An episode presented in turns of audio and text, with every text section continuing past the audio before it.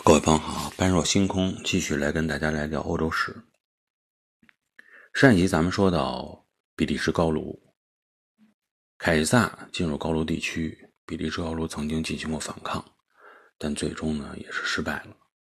那么今天呢，再从组成高卢的一个重要部分来聊起，就是巴黎。巴黎算是一个盆地。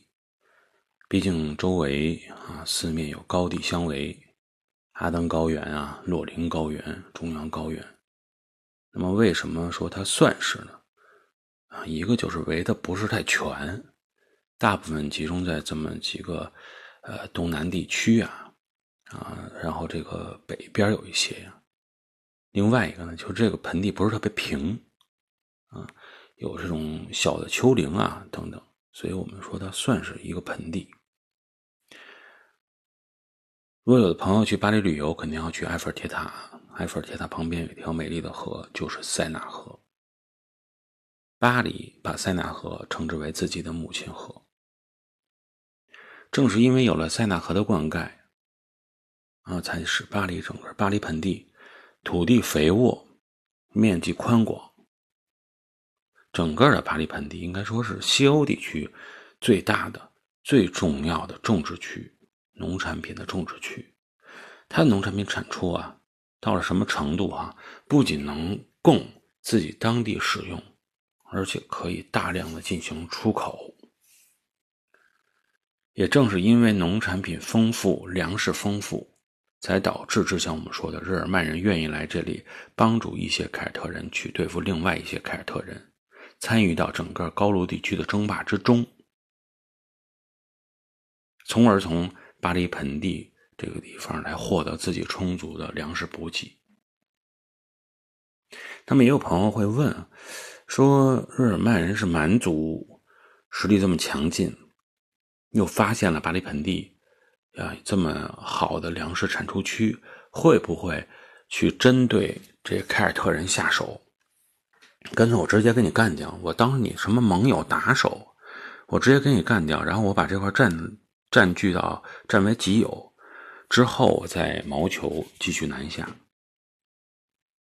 相信这个想法呀，日本人肯定是有过，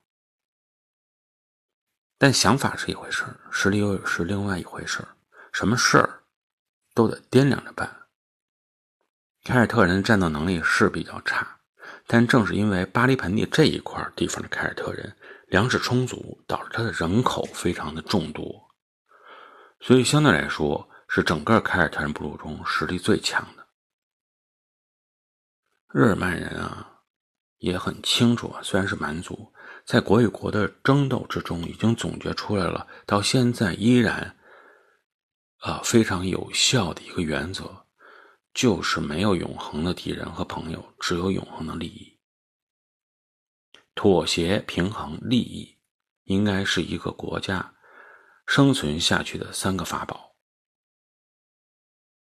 那么对于人来说，我想这三个法宝可能依然适用。这值得大家呢有空的时候再去思考。继续来说凯撒这件事情。凯撒在征服比利时高卢的时候，已经看出了凯尔特人内部早就出现了分化，有的来向我示好，有的。决定用武力来抗争一下，但对于凯撒来说，是好也好，抗争也罢，结局都是一样的，因为我实力在这块两年的时间，到了公元前五十七年，基本上把整个高卢地区就都属于征服掉了。比利时高卢还有点韧劲儿啊，愿意去抗争抗争。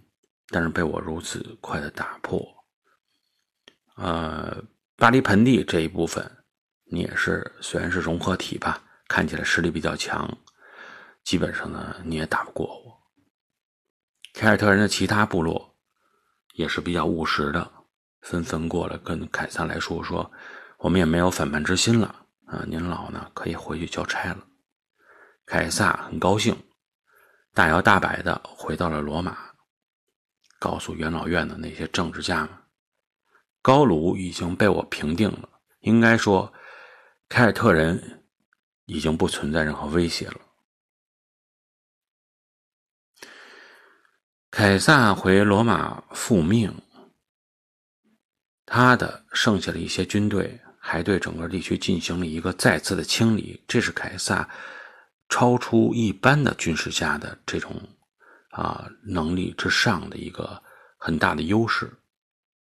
就是思维还比较缜密，比如说瑞士和意大利之间的大圣伯纳山口后边也有啊很多记载啊，非常著名的一个山口，他还在这里派了军队进行驻扎，以保证瑞士到意大利的通道是顺畅的。整个包括之前的瑞士人、包括日耳曼人、包括凯尔特人都已经臣服了，他觉得应该说这么做。凯尔特人已经没有什么牌可以打了，没有什么筹码可以谈判了。三次远征，一次讨伐，一次清理，整个问题不大了以后，那么我们应该把重心移到其他地方。凯尔特人不用再考虑了。但问题是，百密一疏，即使这么大的将领，他依然有疏忽的地方，而且这次疏忽的地方还不小。那么原因何在呢？我们先来分析原因啊，就是第一，人这个东西啊，他没有吃过苦头，没有摔过跟头，你让他从心底上记住啊，下次应该怎么做很难。你光去不停的跟他说呀，去给他演示，给他讲是没有作用的。对于凯尔特人就是这样。跟罗马军队战斗过的凯尔特人，他吃过苦头，他完全被这个整个的是征服住了，啊，也可能以后他不愿意再去搞事情。但是别忘了，还有一部分凯尔特部落实际上没有跟罗马军队交过手，只是迫于他的威严，啊，掂量了一下，说那我们就先别打了，啊，服个耳就算了。但在他心里没有被打过的这种心理的情况下。他依然有一种想要跃跃欲试的这种想法。另外还有一个原因是什么呢？还有一部分原因是说，不仅仅是高卢这个地区有凯尔特人，在整个大的法国，咱们就大面上说，整个的法国地区还有凯尔特人的存在。这一部分凯尔特人，实际上凯撒在这个时间段是忽略了。啊，没有注意到，凯尔特人确实大部分凯尔特人是有大陆属性的，这个判断凯撒的判断是没有任何问题的。但是还有一部分凯尔特人远离高卢中心地带，他们具有的是海洋属性。经过数百年的发展，他们不但具有了海洋属性，拥有了自己的海岸线，而且展现了自己在海上实力的强劲。究竟这些凯尔特人生存在哪里？后边又会给凯撒带来什么样的麻烦？我们在下期节目中跟大家继续来探讨。感谢各位的收听，我们下一期节目再会。